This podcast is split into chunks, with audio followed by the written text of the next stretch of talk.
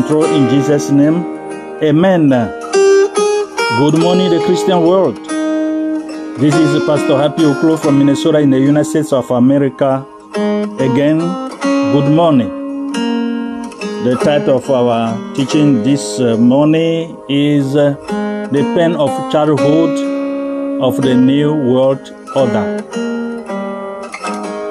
The New World Order is a conspiracy theory secretly emerging totalitarian world government.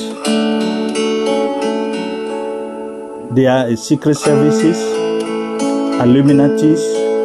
You know better, right? Okay. So let's uh, open our Bible. Uh, let's go to Matthew 24, verse 8. All this will only be the beginning of the pen. The literal translation, Greek translation of this verse is All this will be but the beginning of the pains of childbirth.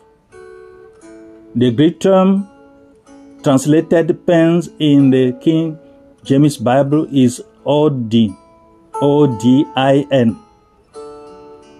Strong Complete uh, Concordance says that this word referred to the birth of a child, pain, sadness, labor. Women go through these hours of terrible pain, uh, birth pains because giving birth to their children. In the same way, the world will have to go through many birth pains before the coming of Christ. The disciples uh, asked Jesus in Matthew 24, verse 3 What will be the sign of your coming and of the end of the world? Jesus gave them a number of signs, due recalling the painful contractions of a woman when she gives birth. Christ said that uh, the world will have to go through these birth pains before he returned to earth to establish his kingdom. There is a list of these uh, pain, birth pain, as Matthew gives them in chapter 24. The growing lie, especially in politics, false Christ. We all know that there are false uh, people who are coming uh, to your area to say that they are the savior, your savior. Be far away from them. Okay, the list continue. Wars and rumor of wars. You know what is going on all over the world. Famine and pestilence. Earthquake in several places. In Morocco recently and other places. Racial intolerance and persecution. Men will betray and hate each other others. The love of Christians will grow colder. False prophet eh, in Matthew 24, verse 24. Apostasy, the abandonment or renunciation of a religious or a political belief. And lastly, the universal preaching of the gospel. Although these uh, 10 signs found in Matthew 24, verse 3 to 14, with the exception of the last universe preaching of the gospel, have happened before throughout history, never have they all been seen at the same time. I repeat, never have they all been seen simultaneously. It was the Lord Himself who said, Even so, when you see all these things, know that the Son of Man is near at the door. Matthew 24, verse 33. For the first time in history, all of these signs are present all at the same time. So, isn't it important to ask uh, the most basic question? Are you ready for the coming of Christ of the Lord? When he comes, the door of salvation will be closed for all who uh, have heard the gospel of Christ but have chosen to turn away from it. According to Matthew 24, verse 8, all this will only be the beginning of the pain. I invite you to consider two questions uh, about this. Pain are uh, they we see around us, that we see around us, and which will only intensify in the days, months, and year to come. So, first, will this condition improve? You don't know. People like to think positively. They like to think that uh, things will get better, right? Okay. God will judge the whole world, especially America and the West, for their political injustice in the world. According to the historian Will Durant said, no great nation could ever be defeated before it destroy itself. We have literally destroyed it ourselves and we are going to have to pay the price. Many people today are beginning uh, to realize that the West is destroying itself. In the case uh, of France, who they are trying to terrify Africa through many ways, especially French countries. We have our outsourced the uh, production of almost uh, everything we need to other nations. And as a result, there are very few jobs for our young people entering the labor market. Many young people are brilliant, brilliant with uh, their diploma in a field that uh, was once extremely spe- specialized. But they are forced to accept a low pay job in a completely different field. And again, he was happy to find it. Will the job situation change for uh, the better? We don't know. So many economists tell us that uh, this will not change. And some of them say it will be even worse in the years to come.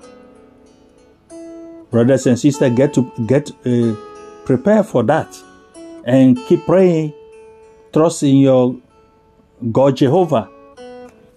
Excuse me. Inflammation, inflation uh, is already on the horizon. That means it's coming. Soon it will take uh, $10 to buy what costs uh, $1 today. And we will have to pay $100 for gas for our car, which is now only worth uh, $10 before. And all because uh, the government is printing worthless money to bail out uh, corrupt banks and lenders. Those on fixed incomes will be hit uh, the hardest because inflation will decrease the value of their dollars. The idea of employment and inflation spiraling out of uh, control fragments many young people today. The rise of terrorists uh, is uh, also scary, but the social, psychological, and financial problem problems that America faces can also be felt in many other nations around the world. And the whole world seems to be falling into chaos because our eyes before our eyes. Trouble and danger lie before us. This generation of young people can expect nothing but a crisis, bloodshed, war, hatred, lust, and strife, etc. According to Dr. Billy Graham, a book called World Aflame was written in 1965. Word a Flame made a, a great impression during the turbulent 60s. What he said then is becoming more and more true in these evil days. Listen very well.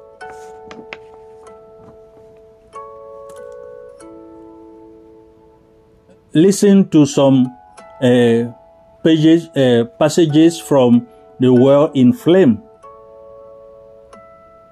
The flame of uh, illegality, the flame of science in control, the flame of political dilemma, the flame of sex, the flame of uh, pornography, perversion, dishonesty, a dying culture, escape from reality, anxiety, campus gods, idolatry of the masses, the men who adore science, the man who adores himself, fellow of the lyric deities, faith versus intellectual pride, origin of sin, rebellion against God, result uh, of sin, increase in no compliance with laws, the coming of uh, mockers, large scale persecutions, preparing for Armageddon, Armageddon in the Bible is a, a prophesied location of a gathering of an army for a battle during the end times, which is uh, variously interpreted as uh, either a literal or a symbol location. So the coming of uh, world dictators the fire of judgment. All this only be the beginning of the pain, according to Matthew 24, verse 8. So, this is the first part of the uh, teaching. Uh, by God grace, uh, we're going to continue this teaching uh, next Sunday by God grace. But keep praying about this. Don't forget the title the pen of childhood of the new world order. So, brothers and sisters, keep praying. Be serious in your prayer. Cling unto Jesus only. He is the way. He is the only way you can go through to achieve your goal according to God's will. He is the bridge to go to God. Cling unto Him only. He is the path. He will show you the right path to go through. And keep praying, brothers and sisters. We are living in a difficult world right now. And cling unto Jesus only. He will save you no matter what. think about this message, the first part, and concentrate yourself and meditate on it.